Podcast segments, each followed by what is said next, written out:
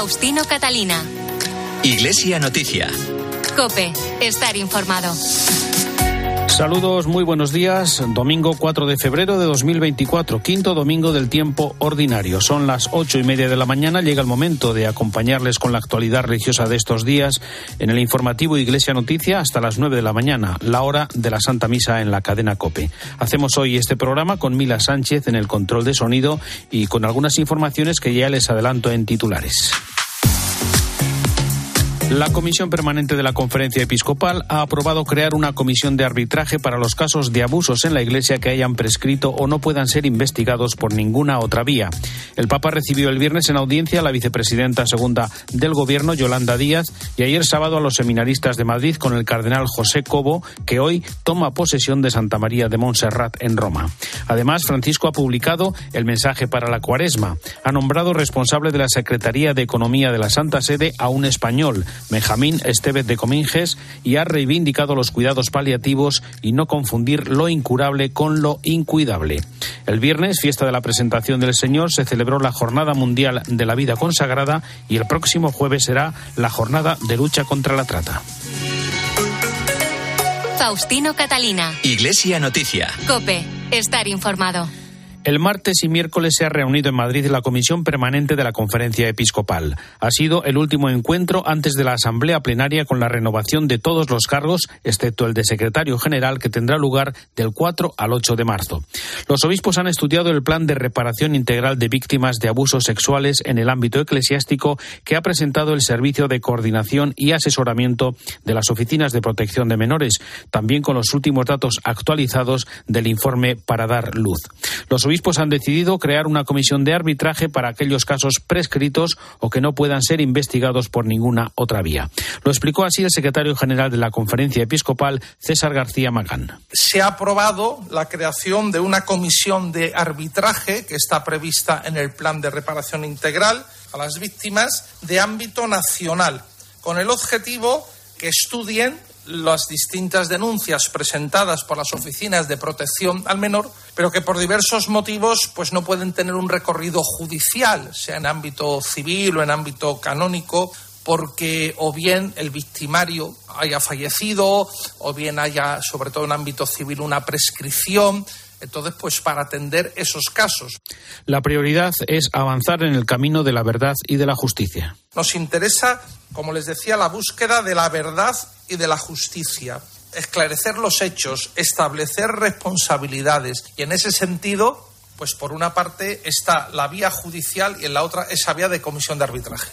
También rechazó García Magán reducir la reparación a las víctimas solo al tema económico. Reducir el tema de las víctimas solo a lo económico también tiene que estar la dimensión económica. Pero reducirlo solo a lo económico me parece que es un poco, si me permiten ustedes la palabra y si quieren pónganla entre comillas, hasta si quieren cuatro, una mercantilización de las víctimas. Es mucho más. Entonces hay que respetar ese dolor, esa herida, esa cicatriz.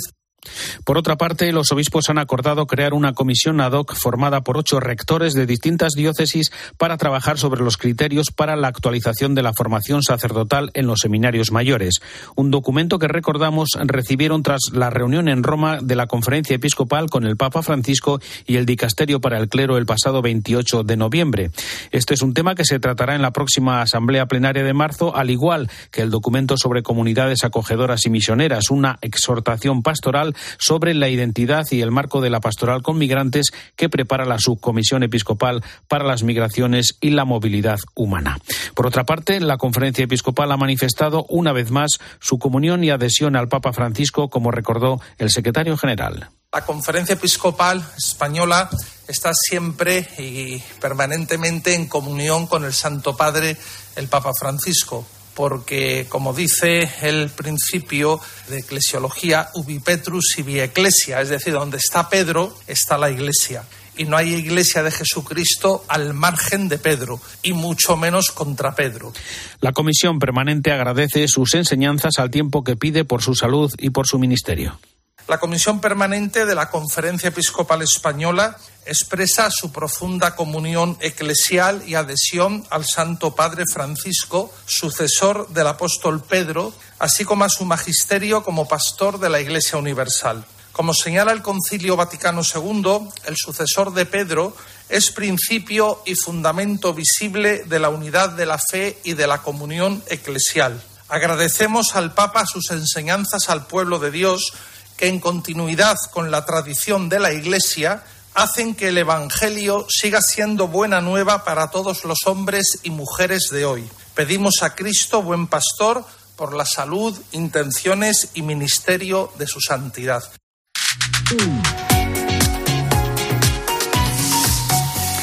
Los obispos del sur de España han celebrado en Córdoba una nueva asamblea ordinaria en la que han abordado, entre otros temas, la formación en los seminarios y la pastoral juvenil. La delegada de medios de comunicación en Córdoba es Natividad Gavira. Buenos días. Ha sido una jornada de intenso trabajo que comenzó con una oración y terminó con la celebración de la Eucaristía presidida por el obispo de Cádiz y Ceuta. Los seminarios mayores han centrado parte de esta reunión tras el encuentro mantenido en Roma con el Papa Francisco y los responsables del dicasterio para el clero a finales de 2023.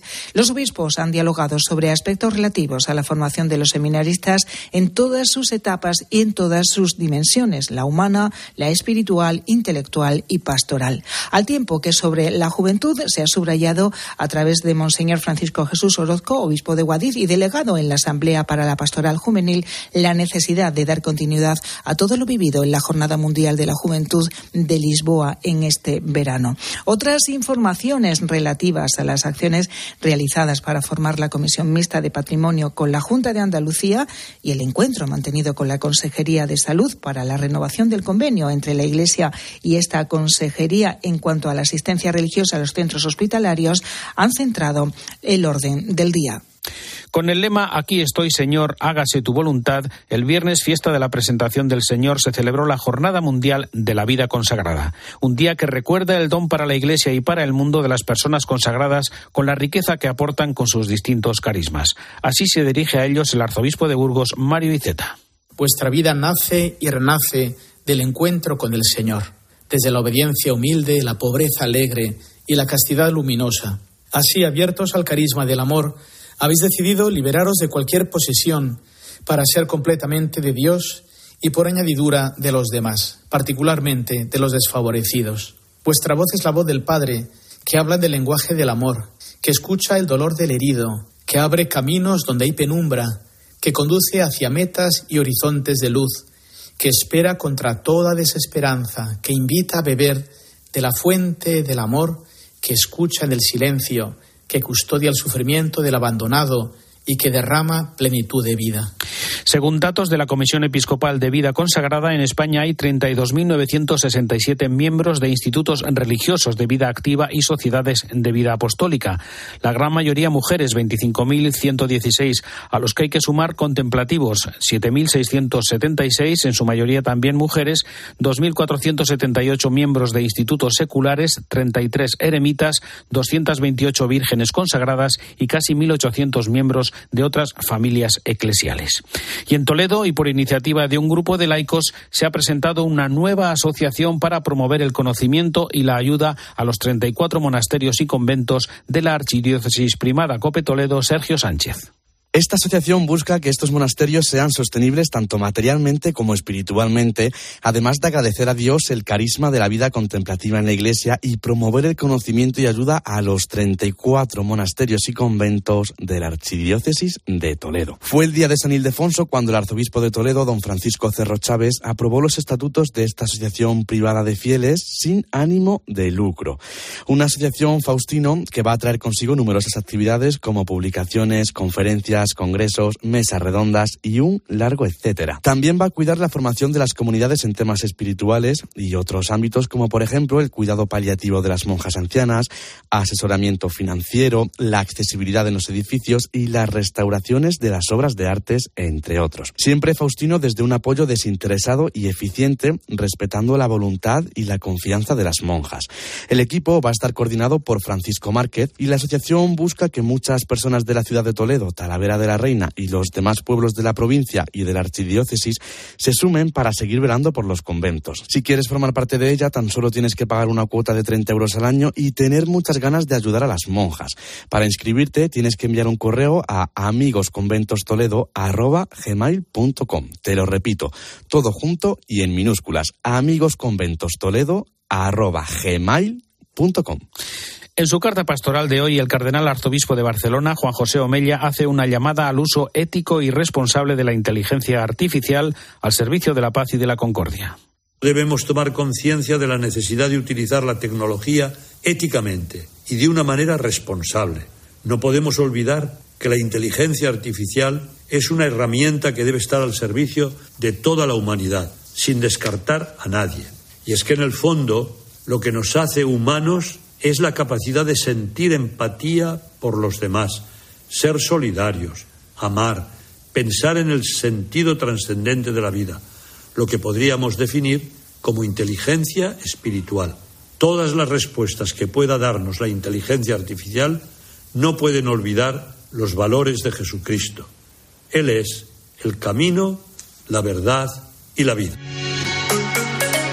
Faustino Catalina. Iglesia Noticia. Cope. Estar informado.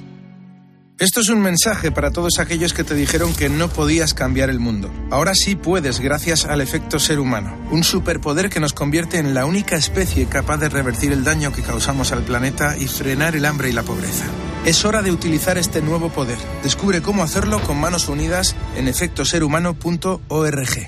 UMAS, mutua especialista en seguros para el sector educativo. Ofrecemos una solución integral para los colegios y guarderías. Daños patrimoniales, responsabilidad civil, accidentes de alumnos. Más de 1.400 centros ya confían en nosotros. Visítanos en umas.es. UMAS, más de 40 años de vocación de servicio. Faustino Catalina. Iglesia Noticia. Cope. Estar informado. Comenzamos ahora el repaso a la actualidad internacional en el Vaticano, donde el Papa recibió el viernes en audiencia a la vicepresidenta segunda del Gobierno, Yolanda Díaz. También ayer se reunió con 84 seminaristas del Seminario de Madrid, acompañados por, por el cardenal José Cobo, que el jueves celebró en la iglesia de Santiago y Montserrat una vigilia de la luz dirigida especialmente a todos los consagrados y consagradas en lengua española que residen en la capital italiana. Además, esta mañana, este domingo, el cardenal José Cobo tomará posesión del título de Santa María de Montserrat de los españoles. Nos acerca estas noticias la corresponsal en Roma y el Vaticano, Eva Fernández. Buenos días. Muy buenos días, Faustino. Todo está preparado ya en la Iglesia de los Españoles de Roma para la ceremonia de toma de posesión del cardenal Cobo, que posiblemente se quedará pequeña ante todos los que tienen previsto acompañarle en esta celebración, incluidos los seminaristas que ayer sábado asistieron al largo encuentro con el Papa, quien optó por aprovechar la audiencia para responder a sus preguntas. Un diálogo sincero, valiente y lleno de afecto. Así lo definía el arzobispo de Madrid, José Cobo. Papá lo primero que ha dicho es que quería escucharnos a nosotros y lo ha hecho. Efectivamente se ha abierto y ha preguntado, bueno, ¿qué preguntas tenéis que hacerme?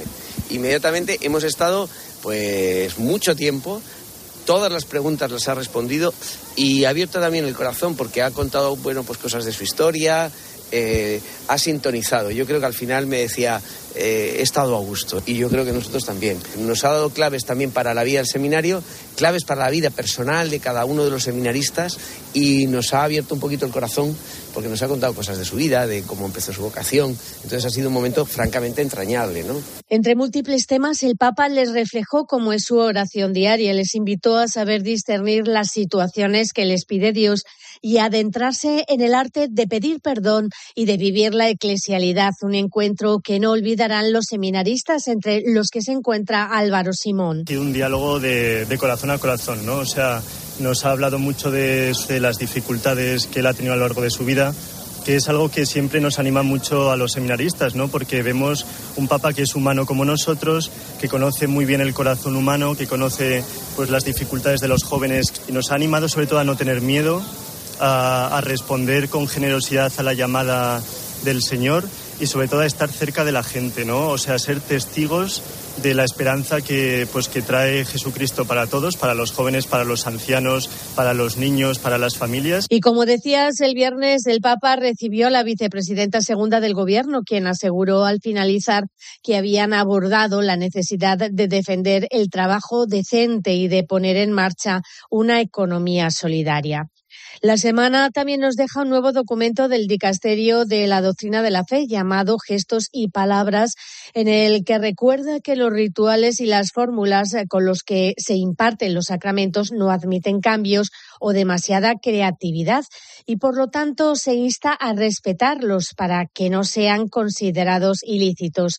El documento justifica que a menudo los sacerdotes se movieron por buena fe o sinceros motivos pastorales para hacer los sacramentos más adecuados y comprensibles, pero alerta de la deriva subjetivista y de la voluntad manipuladora que encierra esta actitud explica que no pueden modificarse porque quien los administra no puede sentirse dueño de la Iglesia y porque los fieles tienen derecho a recibirlos tal y como la Iglesia dispone. En la audiencia del miércoles el Papa señaló que la ira está en el origen de las guerras y la violencia, que es además un vicio destructivo de las relaciones humanas. Mientras tanto, en su mensaje para la cuaresma, que comenzará el próximo 14 de febrero, Francisco exhorta a denunciar en nuestro mundo el déficit de esperanza que impide soñar y avanzar en medio de las desigualdades y conflictos. Además, señala a los pequeños y humildes que no han sucumbido al encanto de la mentira como una fuerza silenciosa del bien que sana y sostiene al mundo. Cuéntanos. Apenas días, el miércoles de ceniza marcará el inicio de la cuaresma, una época en la que el Papa nos invita a desacelerar y detenernos en el texto de un mensaje plagado de referencias a la experiencia del pueblo de Israel en el desierto, un tiempo de gracia en el que el desierto vuelve a ser el lugar del primer amor, el momento en el que Dios educa a su pueblo para que abandone sus esclavitudes y experimente el paso de la muerte a la vida. El Papa subraya que es Dios quien ve, quien se conmueve y quien libera, no es Israel quien lo pide. Por eso nos recuerda que la cuaresma es tiempo de conversión y tiempo de libertad en el que descubrir las mentiras del enemigo, como puede ser sentirnos omnipotentes y reconocidos por todos o apegarnos al dinero, a ciertos proyectos, ideas, objetivos, a nuestra posición, a una tradición o incluso a algunas personas, cosas que en lugar de impulsarnos nos paralizan. Es tiempo de actuar, insiste el pontífice, y en cuaresma actuar supone también detenerse, detenerse en oración para acoger la palabra de Dios y detenerse como el samaritano ante el hermano herido. El mensaje hace referencia también a la forma sinodal de la Iglesia que en estos últimos años estamos redescubriendo y sugiere que la cuaresma debe ser también un tiempo de decisiones comunitarias, de pequeñas y grandes decisiones a contracorriente, capaces de cambiar la cotidianidad de las personas y la vida de un barrio, los hábitos de compra, el cuidado de la creación, la inclusión de los invisibles o de los despreciados. El Papa mantuvo el miércoles un breve encuentro con el director de cine Martin Scorsese, que prepara actualmente una película sobre Jesús que se centrará en su predicación. Es el momento para el comentario desde Roma de Antonio Pelayo. Buenos días, Antonio. Buenos días, Faustino. Es imposible saber de qué hablaron el pasado miércoles el Papa Francisco y el director de cine Martin Scorsese. Esas conversaciones privadas, sin ser secretas, se mantienen en una obligada discreción. No obstante, es muy verosímil que en algún momento el famoso cineasta italo-norteamericano le confirmara al Papa su intención de realizar una película sobre Jesús de Nazaret. El primer anuncio ya lo hizo después de asistir al encuentro que mantuvo Bergoglio con los artistas en la Capilla Sistina el pasado mes de junio. Estoy escribiendo, dijo entonces, el guion de una película sobre Cristo. En una posterior entrevista con Los Angeles Times, el octogenario director explicó que será un film de solo 80 minutos cuyo punto de partida es la vida de Jesús del escritor japonés Susaku Endo.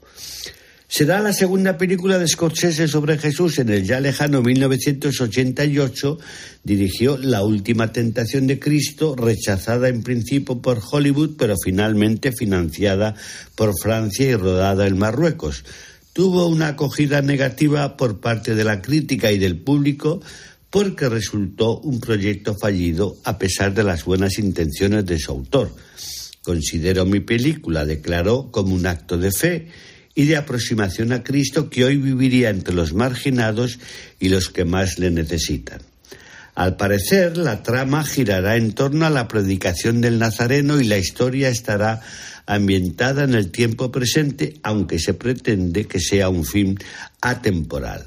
Es prematuro, pues, para aventurar opiniones, pero no para desear éxito al autor de una filmografía tan notable, recompensada incluso con un Oscar, que se arriesga a realizar una película sobre una figura tan compleja y sublime como la de Jesús de Nazaret. Desde Roma les ha hablado Antonio Pelay.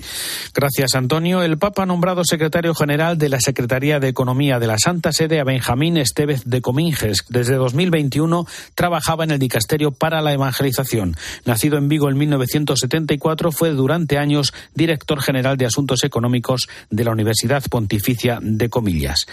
Y en su intención para el mes de febrero, la Red Mundial de Oración del Papa reivindica cuidados paliativos que garanticen al paciente no solo la atención médica, sino un acompañamiento humano y cercano. Porque hay dos palabras, dice el Papa, que se confunden a la hora de hablar de enfermos terminales, incurable e incuidable, y no son lo mismo. Incluso cuando existan muy pocas posibilidades de curación, todos los enfermos tienen derecho al acompañamiento médico, al acompañamiento psicológico, al acompañamiento espiritual, al acompañamiento humano. A veces no pueden hablar, a veces pensamos que no nos conocen, pero si le tomamos la mano, entendemos que están en sintonía. No siempre se consigue la curación, pero siempre podemos cuidar al enfermo, acariciar al enfermo. San Juan Pablo II decía que curar sí es posible, cuidar siempre. Y aquí es donde entran los cuidados paliativos, que garantizan al paciente no solo la atención médica, sino también un acompañamiento humano y cercano. Las familias no pueden quedarse solas en esos momentos difíciles. Su papel es decisivo. Tienen que tener los medios adecuados para desarrollar el apoyo físico, el apoyo espiritual, el apoyo social. Recordamos dos noticias más de esta semana. La audiencia del Papa a una delegación del Real Club de Tenis de Barcelona y el nombramiento y consagración de tres obispos chinos. Cuéntanos, Eva. Tras más de dos años y nombramientos episcopales en China, en la última semana se han ordenado tres obispos bajo el paraguas del acuerdo provisional para la designación de obispos firmado por la Santa Sede y el Gobierno de Pekín. Una de las diócesis que podrá disponer de nuevo obispo 70 años después de que su predecesor fuera expulsado es la diócesis de Chenchou.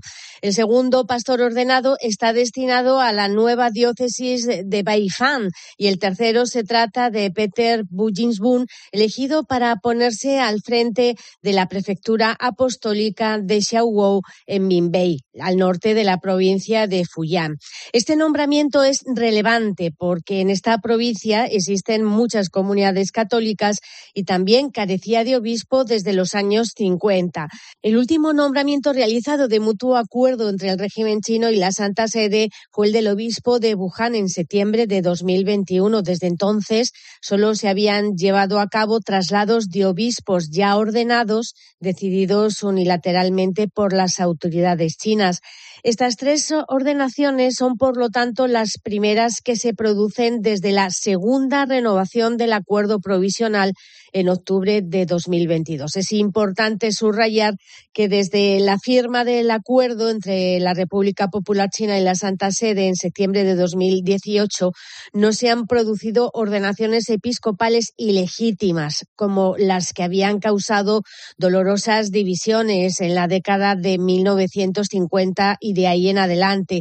Con el acuerdo en vigor han tenido lugar seis nuevas ordenaciones episcopales. En este periodo, seis obispos llamados clandestinos, o sea, nombrados por el Papa sin consenso del régimen, han obtenido el reconocimiento por parte de las autoridades de Pekín. Y entre las múltiples audiencias que el Papa ha mantenido esta semana, recibió a una delegación del Real Club de Tenis de Barcelona con motivo del 125 aniversario de su fundación, a quienes recordó que ni en el tenis ni en la vida podemos ganar siempre, pero que será un combate enriquecedor si jugando de forma educada y según las reglas aprendemos que no es un combate, sino un diálogo que implica nuestro esfuerzo y nos permite superarnos. En lo que se refiere a la formación de los pequeños, recordó que las exigencias del entrenamiento no pueden estar nunca por encima de su crecimiento integral, porque no hay nada más importante que ese desarrollo humano espiritual, por lo que insistió en que el deporte tiene que ayudar al desarrollo, no ser el centro, sino contribuir a que lo sea cada vez más. Gracias, Eva. Ante las protestas de los agricultores de los últimos días, la COMECE, la Comisión de Conferencias Episcopales de la Unión Europea, ha pedido a los responsables políticos que pongan a la persona en el centro de sus consideraciones sobre temas agrícolas. Recuerda que puede coexistir un futuro sostenible del sistema alimentario con un futuro seguro y próspero para los agricultores. De vuelta a España, durante la celebración del nuevo encuentro África, organizado por los misioneros combonianos, el obispo de Sokoto, en Nigeria, recibió ayer el premio Mundo Negro a la Fraternidad 2023. El director de la revista Mundo Negro es Enrique Bayo. Pues el Premio Mundo Negro a la Fraternidad de este, de este año es, se lo hemos concedido a Monseñor Matthew Hassan Kukat, obispo de Sokoto, en Nigeria, por su trabajo en la formación de un centro, el Centro Kukat, que se ocupa de ayudar a la gobernabilidad de Nigeria la formación de la conciencia política y también en el diálogo de religio, en el diálogo interreligioso. Un montón de esfuerzos para construir una sociedad mucho más justa, mucho más fraternal en un país como Nigeria, que es el más grande de África y donde pues no siempre es fácil entenderse porque hay muchas diferencias a nivel de religión, a nivel de etnias, pero en el centro Cuca tratan de construir una sociedad unida, una sociedad que avanza junto y que busca el bien común. Y el Monseñor Cuca pues ha hecho un esfuerzo, está haciendo a través de este centro y a través de su propia persona enorme para eh, llegar a este objetivo. Caminando por la dignidad, escuchar, soñar, actuar es el tema elegido para la décima Jornada Mundial de Oración y Reflexión contra la Trata de Personas que fue creada por el Papa en 2015. Se celebra cada 8 de febrero, el Día de la Memoria Litúrgica de Santa Josefina Vaquita. María Francisca Sánchez es la responsable del Departamento contra la Trata en la conferencia episcopal. Este año celebramos el décimo aniversario de esta jornada. El objetivo principal de esta jornada es visibilizar una realidad que aún está oculta y que está presente en todo el mundo. Concienciarnos, sensibilizarnos sobre un fenómeno que es la trata de personas, que provoca mucho sufrimiento. Es la esclavitud del siglo XXI. Y en palabras del Papa Francisco, una llaga, una herida en el cuerpo de la humanidad en la carne de Cristo. Escuchar, soñar y actuar. Rezar juntos como hermanos y hermanas de todas las edades, culturas, orígenes, confesiones, para erradicar, para acabar con esta lacra que es la trata, de personas y todas las formas de explotación que aún persisten en nuestra sociedad y nuestro mundo. Y recordamos que el lunes tuvo lugar la entrega de los premios Bravo que concede la Comisión Episcopal para las Comunicaciones Sociales. Allí el presidente de esta comisión, el obispo José Manuel Lorca, se refirió a los periodistas como fuente de esperanza en la sociedad actual.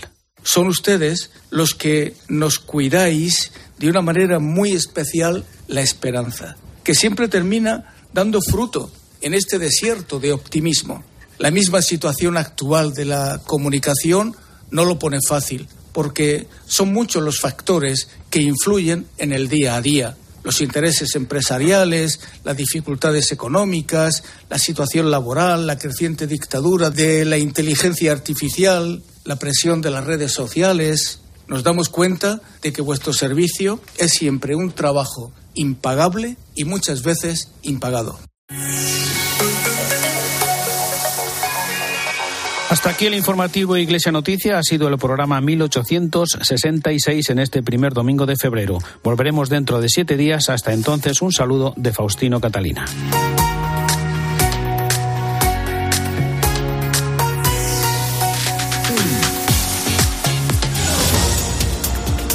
Buenos días, estamos llegando a las 9, las 8 en Canarias de este 4 de febrero.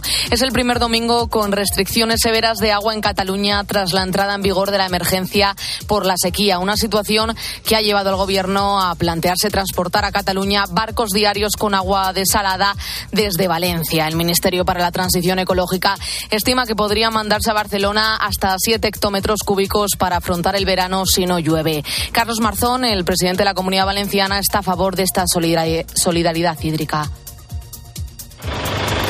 También estamos muy pendientes de cómo evolucionan los incendios que están activos en la región de Valparaíso, en Chile, que ha afectado a 51 personas. Sigues en COPE, te quedas ya con la Santa Misa.